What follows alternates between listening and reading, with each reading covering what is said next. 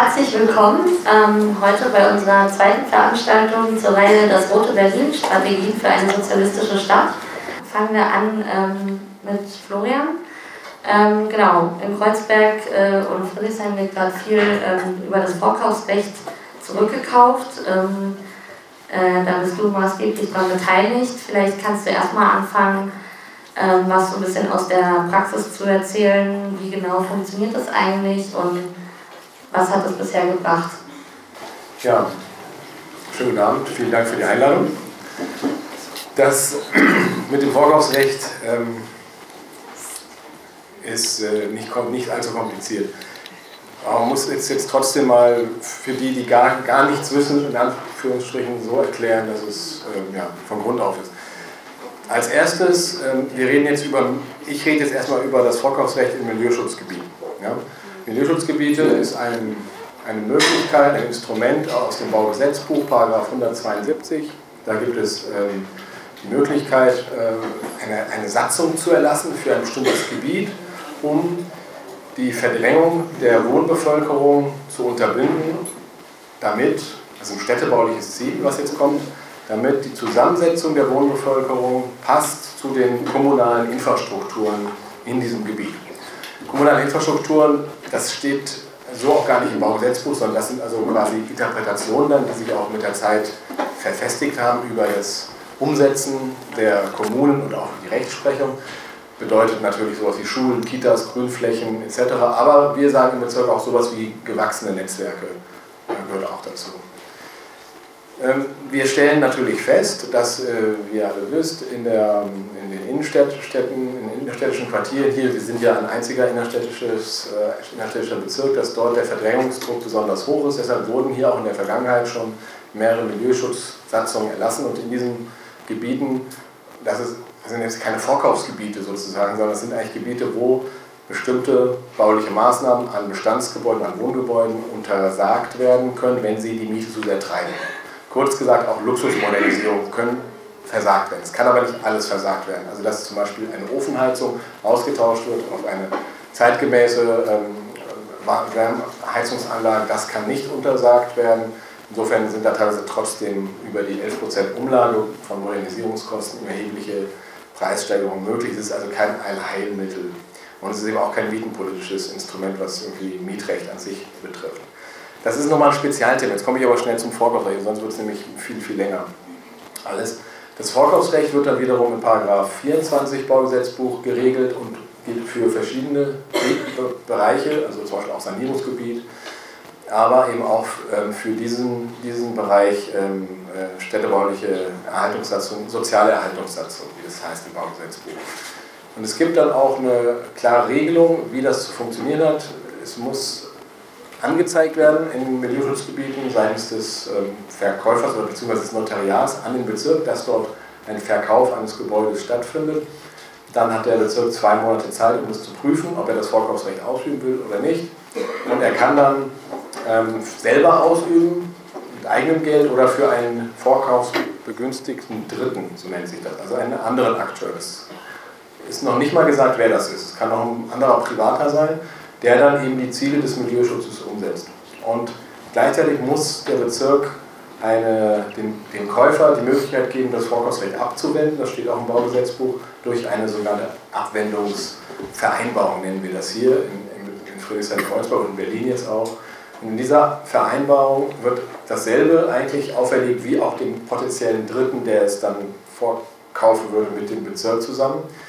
Aber natürlich, wenn man jetzt den potenziellen Dritten zum Beispiel als ein, wenn das ein Akteur ist, der auch das quasi vergesellschaftet, ne, um mal in dem ähm, Sprachgebrauch der Verfassung, äh, nicht, sag ich mal bewusst, ja, äh, ich glaube Paragraph 15 ähm, des Grundgesetzes, wenn mich nicht alles täuscht, ähm, zu bleiben, dann ist es natürlich nochmal noch mal eine extra Absicherung die ist aber dann mehr so ein Nebeneffekt, könnte man sagen. Also es ist schon ein Unterschied, ob ich jetzt 20 Jahre verpflichte, keine Eigentumswohnungen zu schaffen aus Mietwohnungen und keine Balkone und keine ähm, ähm, Aufzüge anzubauen. Das sind so die drei wesentlichen Punkte von diesen Verpflichtungs- oder eben äh, Abwendungsvereinbarungen. Oder ob es eben auch ein, eine Stiftung ist, ein Mietshäuser-Syndikat oder eine landeseigene Wohnungsbaugesellschaft. Wir haben jetzt ähm, die Möglichkeit, das auszuüben. Ähm, elfmal genutzt und einmal unter Androhung hat es beim NKZ dazu geführt, dass es direkt von, von der Stadt erworben werden konnte. Ein sehr großes Areal, also ja, über ich glaube 390 Wohnungen, ist ein paar besser hier. Und ähm, insgesamt haben wir also, wenn ich das alles so zusammenzähle, über 800 Wohnungen gesichert mit diesem Instrument und über Abwendungsvereinbarungen nochmal ungefähr dieselbe. Nee, Entschuldigung, ist falsch. Insgesamt Vorkaufshäuser plus NKZ plus Abwendungsvereinbarung, wir haben elfmal vorgekauft, elf Abwendungen, sind es ungefähr 800 Wohnungen, die erstmal sozusagen ähm, abgesichert wurden dadurch. Und das Ganze funktioniert auch nur deshalb nachhaltig, weil es einen Zuschuss gibt vom Senat, allerdings im Moment nur für landeseigene Wohnungsbaugesellschaften in Form von Eigenkapital, dass die diese Lücke auch dann ausgleichen können, die ja besteht natürlich zwischen dem spekulativen Kaufpreis und ähm, dem Preis, den man eigentlich nur zahlen kann, wenn man nachhaltig bewirtschaftet, um die Mieten zu erhalten. Vielleicht nur so als Einführung. Ja? Genau, machen wir weiter mit Rufbeam. Du kommst vom Mietenvolksentscheid. Ähm, da wurde ja nicht nur über sowas wie Vorkaufsrecht ähm, oder eigentlich nicht wirklich darüber geredet, aber es ging ja vor allem um die Umstrukturierung der landeseigenen Wohnungsunternehmen. Es sollte ein Fonds ähm, oder wurde ja auch ein Fonds eingeführt für Ankauf und Rekommunalisierung. Vielleicht kannst du da noch mal ein bisschen erzählen, wie sollte das eigentlich aussehen in der Grundidee und ähm, warum hat das nicht so ganz geklappt? Unsere Idee war, wir hatten ja viele Ideen, aber einer der Bereiche war die Umstrukturierung der landeseigenen Wohnungsgesellschaften. Die sechs, die es gibt, das haben wir zum Teil geschafft, zum Teil nicht geschafft. Teil, was wir geschafft haben, ist zum Beispiel die Einführung der Mieterräte, die es flächendeckend gibt, bald auch flächendeckend äh, Mieterbeiräte, äh, die auch durchaus eine andere Rolle spielen, als sie früher spielen konnten. Wir haben bestimmte Quoten festgelegt für die ähm, äh, Vermietung an BBS-Berechtigte, was vorher von 30% auf 55, mittlerweile sogar der neue Senat hat es auf 60 erhöht und auch viele Mechanismen eingebaut, wo die städtischen ein bisschen mehr ihre eigentliche Aufgabe erfüllen können, nämlich für die breite Massen der Bevölkerung mit, äh, mit äh, besonderer Hinsicht auf die besonders am äh, Wohnungsmarkt benachteiligten Wohnungen zur Verfügung zu stellen. Das ist aber auch ein Prozess, was läuft. Es gibt viele Widerstände. An jedem einzelnen Punkt bei Wahl der Mieterräte gab es Probleme und so weiter und so fort. Da ja die Leute nicht ausgewechselt wurden über Nacht, sind ja die gleichen größtenteils. Jetzt stehen sie aber anders unter Druck. Ein kurzes Beispiel, wir haben Anfang des Jahres einen Fall von Mieterhöhung DGWO hier Marianenstraße gehabt. Es gab eine äh, tolle Mieterinitiative, ein, zwei von denen sind ja auch hier. Äh, die haben etwa ein paar Wochen Aktivitäten gemacht. Das wurde dann größtenteils zurückgenommen oder zumindest abgemildert. Äh, das wäre vor zwei Jahren nicht so einfach gegangen. Und vorgestern gab es einen ähnlichen Fall in Neukölln, kam aber gar nicht in der Presse, weil es mit drei Anrufen und einem Journalisten anruft, der da gefragt hat bei Stadt und Land, ja, was macht ihr denn da? Wurde das schon zurückgenommen? Angeblich war es alles ein Fehler, aber so, das ist, das ist ein Zeichen, dass der Druck anders ist. Trotzdem gibt es viele Probleme und einen Punkt haben wir nicht geschafft nämlich die Wohnungsbaugesellschaften als private Kapitalgesellschaften, also privatrechtlich organisierte Kapitalgesellschaften, Aktiengesellschaft GmbH, in Anstalten öffentlichen Rechts zu, umzuwandeln, weil da die gesetzliche Möglichkeit auf Landesebene nicht gegeben ist. Das ist äh, eine europarechtliche Geschichte, die äh, dem ähm, äh, sozusagen entgegensteht. Aber die, der Grundgedanke war, wir müssen erstmal die Instrumente des Landes, die äh, zur Bekämpfung der Wohnungsnot da sind, ordnen und wieder die so ordnen, dass sie ihre Aufgaben erfüllen. Die Wohnungsbaugesellschaften haben ja jahrelang wie äh, private Vermieter agiert. So lange die Miete erhöht, wie es ging, Modernisierungsgeschichten mit allen Schikanen, äh, wenn da Geld zu holen war, haben sie Geld rausgeholt. Dass das Land auch viel privatisiert hat und ihnen auch vorher Geld weggenommen hat, sie auch hat ausbluten lassen, das ist noch eine andere Geschichte. Aber was wir in den ganzen äh, Mietenvolksentscheidgeschichten nicht machen konnten, damals, aus unterschiedlichen Gründen, auch aus Ressourcengründen, aber immer gesagt haben, machen müssen, ist nämlich Eingriff in den privaten Wohnungsmarkt.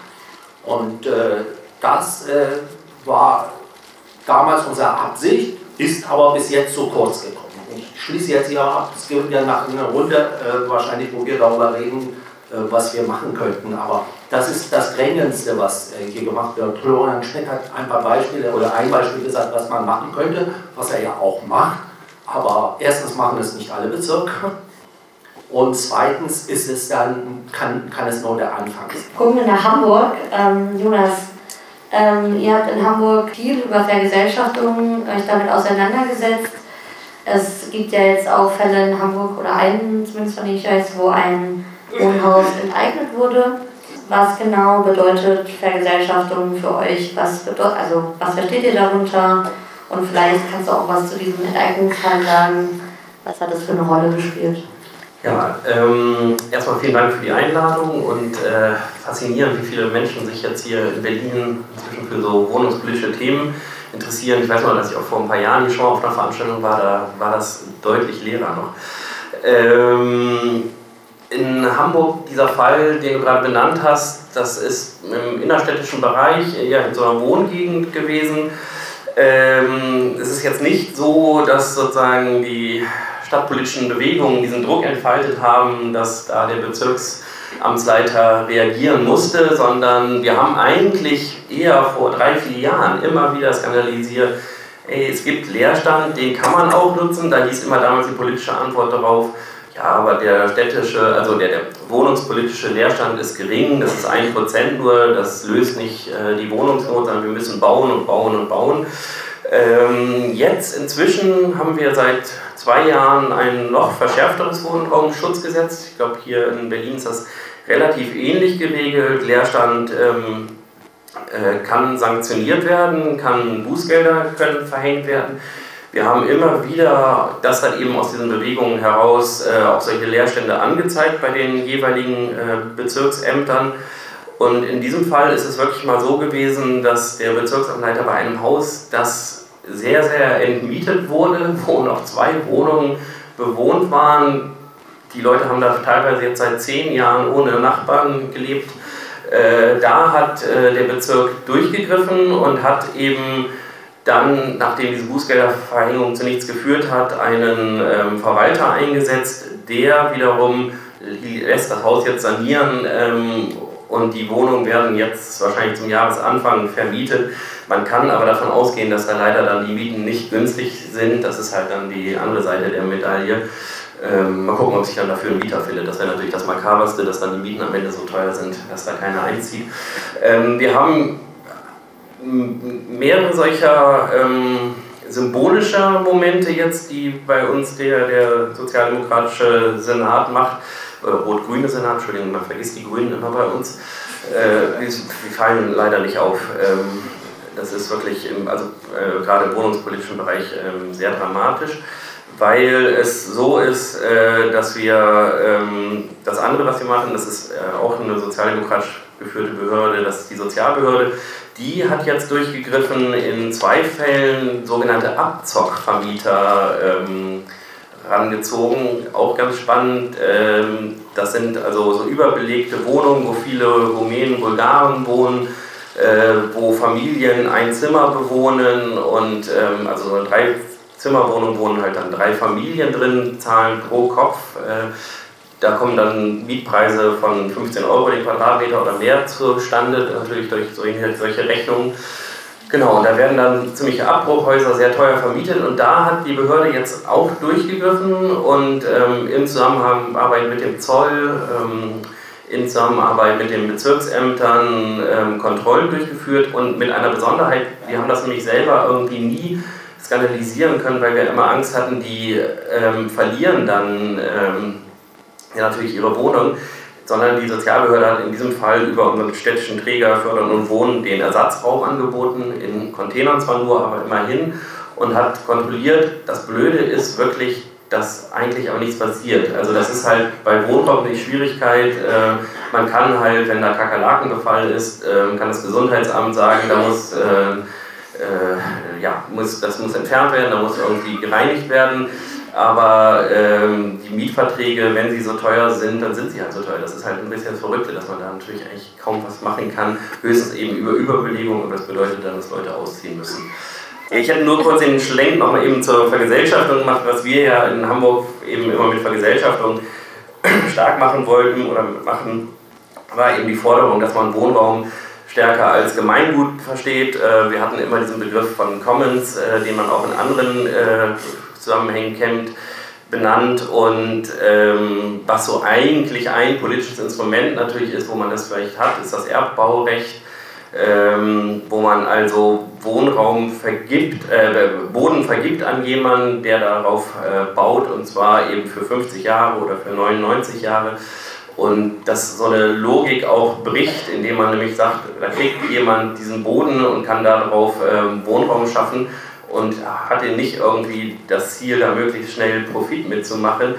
Ähm, und vor allen Dingen, dieser Boden gehört weiterhin äh, der Kommune in dem Fall. Das wäre sozusagen ein politisches Moment, mit dem man so, ein, so eine Vorstellung von Gemeingut umsetzen könnte. Ähm, ja, Martin. Ähm, genau, du bist auch an dieser Broschüre beteiligt und ähm, als kleinen Teaser ähm, dort wieder dieser Dreischritt irgendwie durchgegangen und eine Überschrift ist zum Beispiel Vergesellschaftung durch Enteignung. Also wie genau ähm, stellen wir uns das eigentlich vor oder was ist da so die Idee in der Broschüre und was sind da so Schritte, um da hinzukommen? Das mit der Enteignung, für die ich jetzt eine kleine Lanze brechen will, äh, das hat was damit zu tun, dass die, die Wege, die jetzt sozusagen in letzter Zeit in Berlin äh, in, im Zusammenhang, also Stichwort Vorkaufsrecht zum Beispiel, gegangen sind, äh, eine extrem große Errungenschaft sind und ich mir selber das jetzt vor zwei Jahren hätte nicht vorstellen können, dass das sozusagen äh, so aggressiv ähm, oder sagen wir mal, so offensiv äh, eingesetzt wird, dieses, äh, dieses Mittel. Trotzdem gibt es ja das Problem, dass zwei Private einen spekulativen Kaufpreis aushandeln und dann erst kann der Bezirk oder der Bezirk für wen anders sagen, okay, ich zahle diesen spekulativen Preis, aber die verrückte Ertragserwartung, die da dran hängt, die realisiere ich nicht, sondern ich, ich zahle halt einfach das Minus sozusagen, das sich daraus ergibt, dass man diesen Preis eigentlich nur mit, äh, mit Verdrängung finanzieren kann. Und, äh, und auch bei äh, so den ganz normalen Ankauf und Neubau, den landeseigene Wohnungsunternehmen ja machen, agiert man ja immer nur als Marktteilnehmer. Und zwar als Marktteilnehmer in einem Markt, der extrem überhitzt ist, in dem, äh, da hatte André letztes, äh, bei der letzten Veranstaltung von der Ökonomie der Ertragserwartung gesprochen. Also sozusagen ein Markt, der überhaupt nicht mehr davon ausgeht, was kann ich irgendwie mit diesem Haus, mit den Leuten, die da drin wohnen, irgendwie realistisch in, was weiß ich was, 20 Jahren äh, verdienen, sondern wo sozusagen die Verdrängung eingepreist ist und ganz klar ist, äh, ich bezahle den Preis für, den ich nur wieder kriege, wenn ich hier äh, die Leute rausschmeiße und dieses Haus verwandle in ein, in ein Luxusobjekt. Und da ist diese Enteignung halt, äh, könnte eine Perspektive sein, über die wir vielleicht in dieser stadtpolitischen Bewegung in Berlin irgendwie wieder weiter nachdenken sollten. Das passiert ja auch eigentlich immer wieder. Und das setzt eben daran, nicht einen so einen marktvermittelten Preis dann zu zahlen, der einfach zu hoch ist, um auf dem Wege irgendwie wirklich eine dominierende Rolle von, von nicht privaten Wohnungsanbietern sozusagen äh, zu, zu erreichen, sondern äh, er setzt eben daran, zu sagen, das ist ja sozusagen vom, vom, vom Grundgesetz bis ins Baugesetzbuch, wo da, äh, da gibt es ganze Abschnitte darüber, wo man sagt, naja, es gibt ein Allgemeinwohl und äh, dieses äh, Allgemeinwohl und sozusagen das äh, Interesse des des Privateigentümers, die müssen, müssen sozusagen miteinander abgewogen werden. Ich will jetzt überhaupt nicht so einen Verfassungspatriotismus irgendwie entwickeln, aber äh, es ist sozusagen jetzt auch kein besonders äh, äh, unfassbarer oder äh, also ein, ein, Schritt, der sozusagen die Schnappatmung äh, rechtfertigen würde, die, äh, die immer kommt, wenn man von Enteignung redet. Es gibt Enteignung in ganz vielen Beispielen, Kohlebergbau natürlich oder die A100 äh, wenn die weiter durch die Stadt gebaut werden soll, werden da äh, im Sinne des Allgemeinwohls äh, ganz viele Leute enteignen, oder ganz viele Eigentümer enteignen.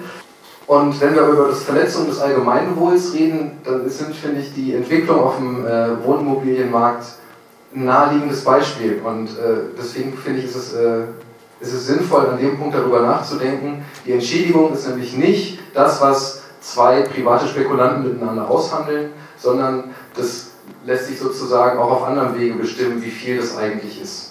Da heißt es in diesem einen Gesetz, Artikel 14 unseres Grundgesetzes, die Entschädigung ist unter gerechter Abwägung der Interessen der Allgemeinheit und der Beteiligten zu bestimmen. Und diese gerechte Abwägung könnte doch ein bisschen was anderes sein als so eine Maximalspekulation, wie hier 7,2 Millionen für so ein Altbau-Eckhaus hier um die Ecke. Ein Wort noch so auch ein bisschen aus so einer bewegungsstrategischen Überlegung. Enteignung ist natürlich, habe ich schon gesagt, ein sehr polarisierender Begriff und das macht es mit Sicherheit nicht so leicht, weil es sozusagen in der stadtpolitischen Diskussion ganz viel auch eher um so ausgleichende Begriffe geht, gerade jetzt, wo wir auch so eine, wo wir eine linke äh, Stadtentwicklungssenatorin haben.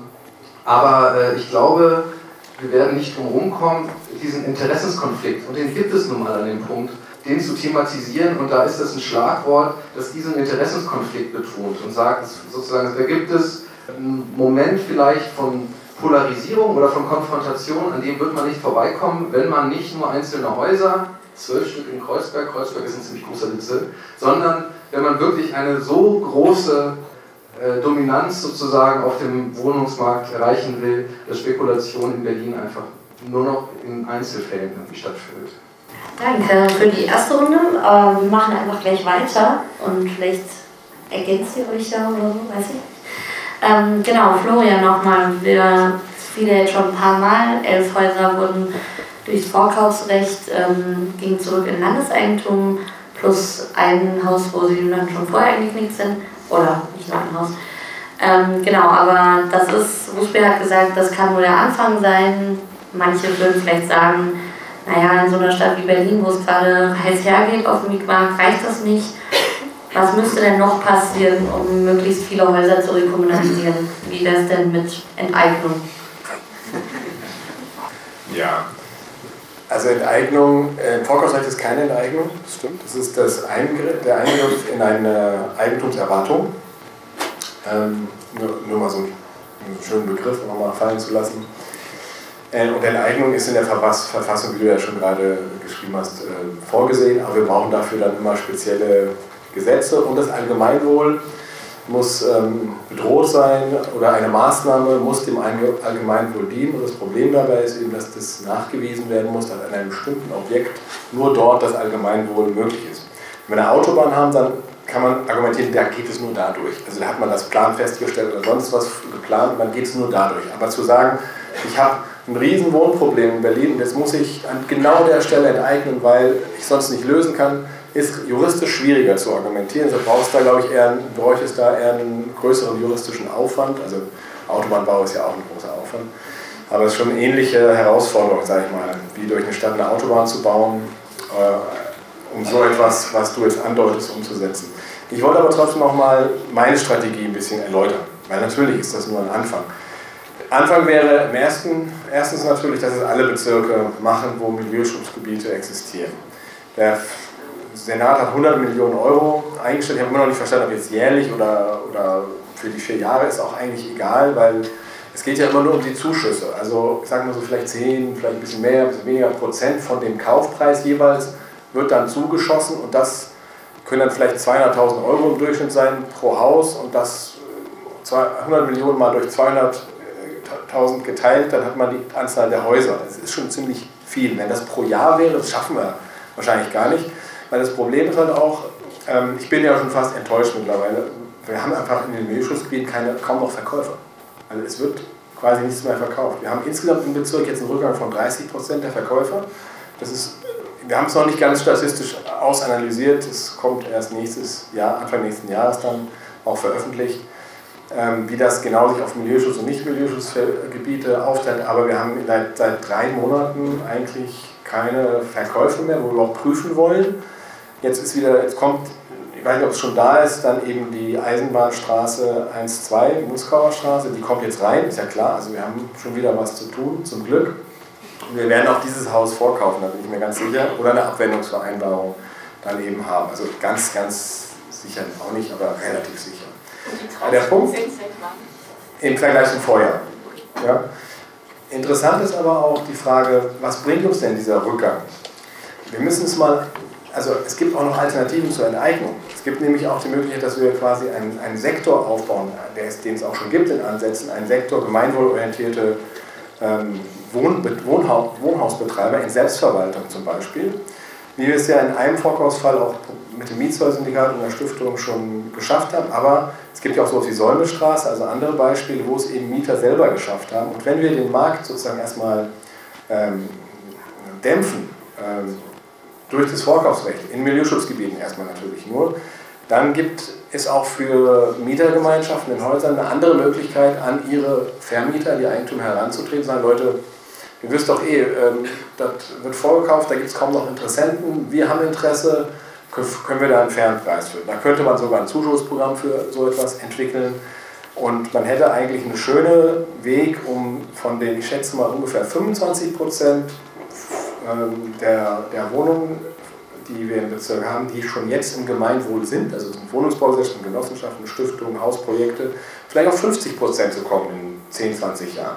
Mal, für mich ist es immer ein, praktisches Ziel, was ich mir echt vorstellen kann, dass wir es mit diesen Instrumenten und flankieren durch so eine Art Mieter- und Eigentümerberatung und Zuschüsse und so weiter schaffen. Wir bauen, machen dazu gerade auch ähm, auf Initiative von Initiativennetzwerk, ähm, einem Initiativennetzwerk aus Friedrichshain-Kreuzberg, wo ein paar anwesend sind, zwei Studien zu, also eine im Wesentlichen zur gemeinwohlorientierten Immobilienwirtschaft, wo dann so eine Art Häuserretter, sage ich mal, installiert wird, extern auch, aber vom Bezirk bezahlt, der einfach diese Prozesse unterstützt. Und das ist dann jetzt eben nur der Anfang. Das wollen wir mal gucken, wie weiter in den nächsten vier Jahren dann damit kommt. Das ist schon recht konkret. Ähm du hast ja gerade schon zum Mietenvolksentscheid gesagt, ähm, dass es um die Umstrukturierung der landeseigenen Wohnungsunternehmen ging. Warum haben, hat die Initiative damals gesagt, es reicht nicht nur den Bestand der Landeseigenen zu erweitern? Also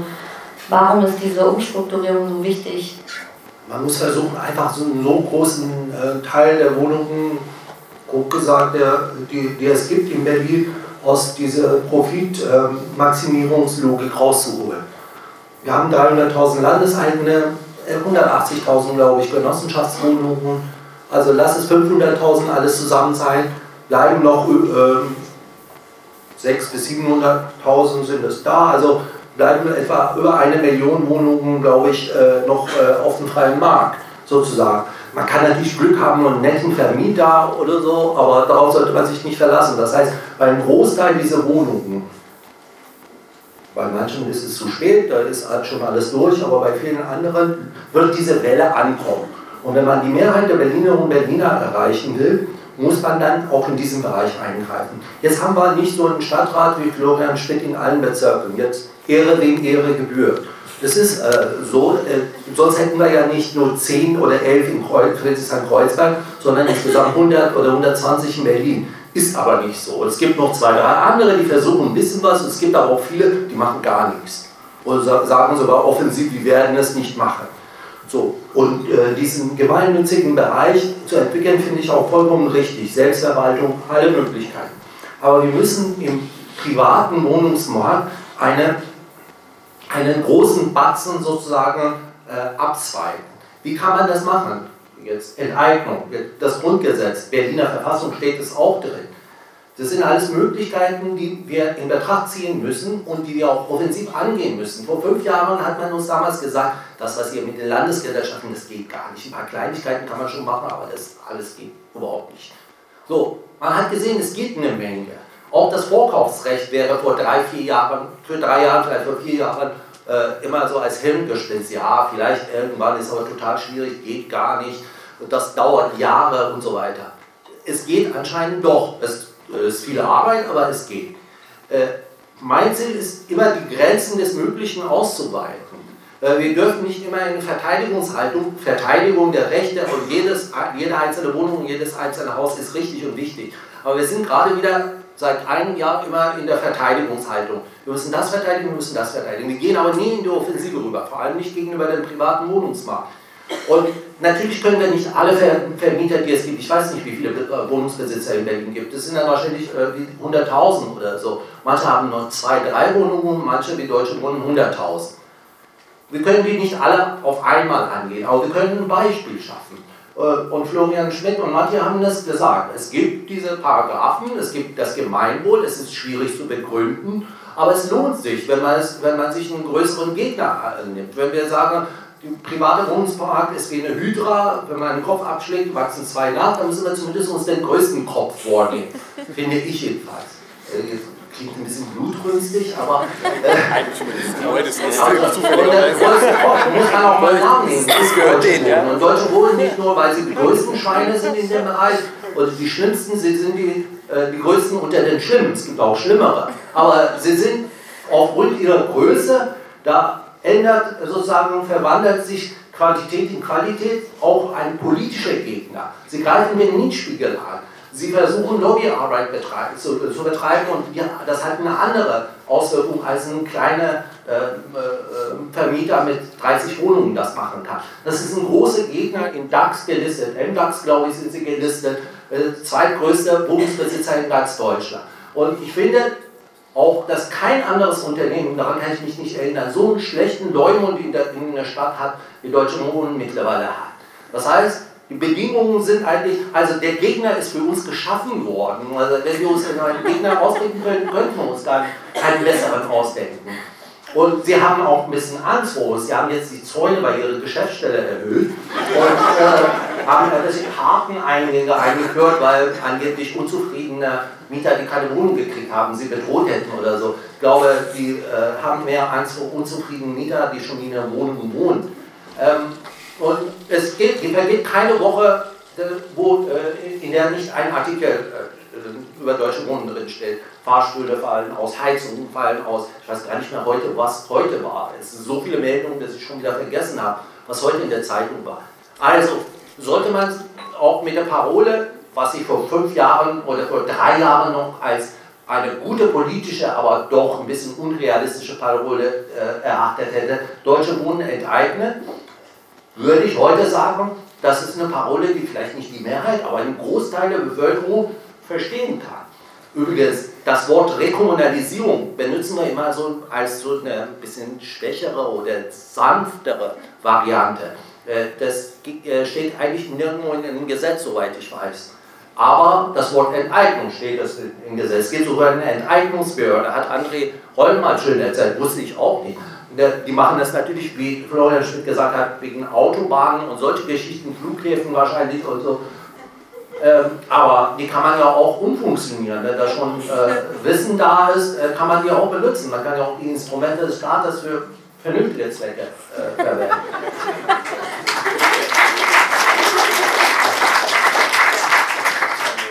Schön, es wird, es wird konkret. Sehr gut. Genau, Jonas, weil ihr schon so viel über Vergesellschaftung nachgedacht habt in Hamburg, nehmen wir mal an, wir haben es geschafft, ähm, der Großteil des Wohnraums, ob jetzt Hamburg oder Berlin, ist kollektiviert. Ähm, wir, wir können damit was anfangen. Was machen wir denn dann? Also wie organisieren wir das? Was sind die konkreten Schritte für den vergesellschafteten Wohnraum? Ja, wenn das alles so einfach wäre. Die Frage wurde für mir schon im Vorfeld geschickt, deswegen durfte ich mir ein bisschen Gedanken zu machen. Also richtig eine gute Antwort, ganz klare habe ich auch nicht, das wäre, sonst wären wir, glaube ich, alle auch schon weiter. Ähm, aber wir haben immer so gesagt, natürlich muss irgendwie die Nutzung der Wohnung dann nach den Bedürfnissen der involvierten Menschen funktionieren. So steht das damals in unserem Text, den wir geschrieben haben.